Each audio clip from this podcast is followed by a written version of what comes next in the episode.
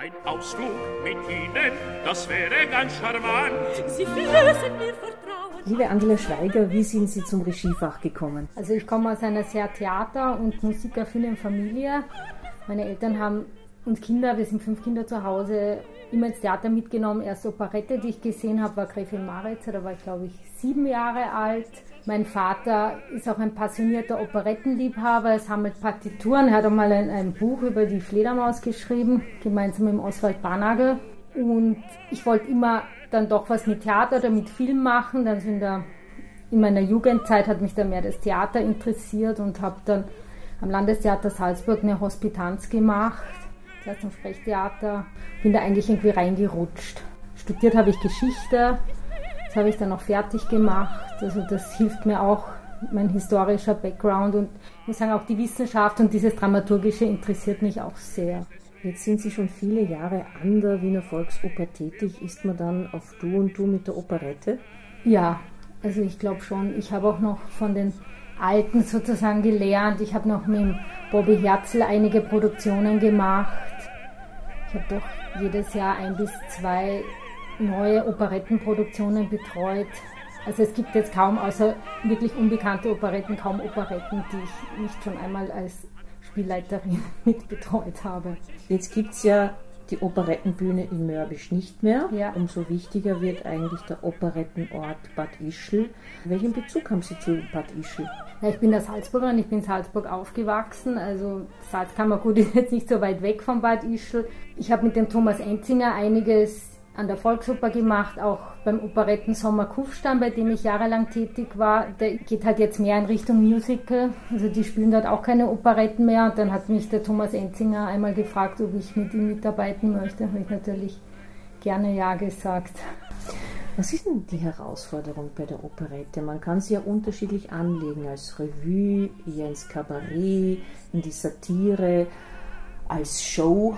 Also mal die Herausforderung für die Darsteller ist sicher, dass man so vielseitig sein muss. Also man muss gut singen können, man muss gut spielen können, man muss meistens auch noch gut tanzen können dazu. Da muss man den meisten Rollen auch Komödie beherrschen. Das ist das schwierigste Fach beim Spielen, finde ich persönlich.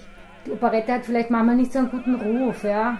Also das wird bisschen als altbacken oder auch konservativ oder traditionell gesehen und das ist sicher auch schwierig, Inszenierungen so zu machen, dass sie einfach alle ansprechen, ja, die Jungen und die Alten. Haben Sie Erfahrung mit dem Partischler Publikum? Ja, habe ich schon. Also die sind ist ein tolles Publikum, die sind auch sehr, dadurch, dass sie viel gesehen haben und kommen ja auch sicher eher Liebhaber und Liebhaberinnen, sind die auch sehr offen, eben auch für unbekannte Stücke.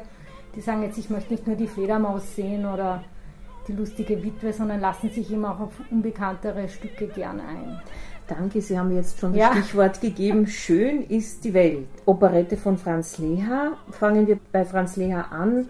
Innerhalb der Operettenwelt. Was macht ihn aus? Also ihn macht sicher aus, dass er sehr nah an die Opern geht mit seinen Kompositionen, vor allem in den späteren Spätwerken. Also es ist wirklich wunderbare Musik und finde ich auch sehr gefühlsmäßig. Ja. Also es gibt Operetten, so Berliner Operetten oder auch zum Beispiel die Offenbach-Operetten, die sind wirklich satirisch, politische Satire. Also das kann man gut parodistisch anlegen und Leha ist doch, kommt eine gewisse Ernsthaftigkeit und ein gewisses Gefühl immer dazu. Um was geht's in dem Stück? Also Schön ist die Welt, das ist ja eine Wiederbearbeitung von einer Operette, die er schon 1914 einmal geschrieben hatte, die heißt Endlich allein. Da geht es um zwei Menschen, die sich auf den Bergen näher kommen und, und dort lieb gewinnen, ja, und eine gewisse Naturkatastrophe oder ein, ein Gewitter machen sie durch in diesem Endlich allein.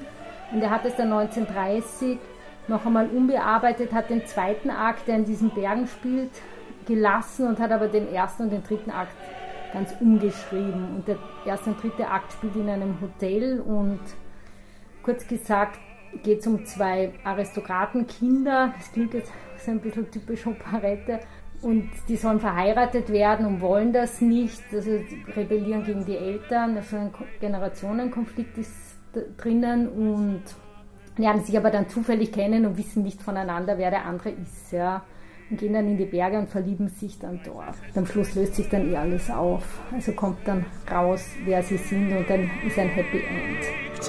Rio de Janeiro, Sonnenglanz voll Sonnenglut.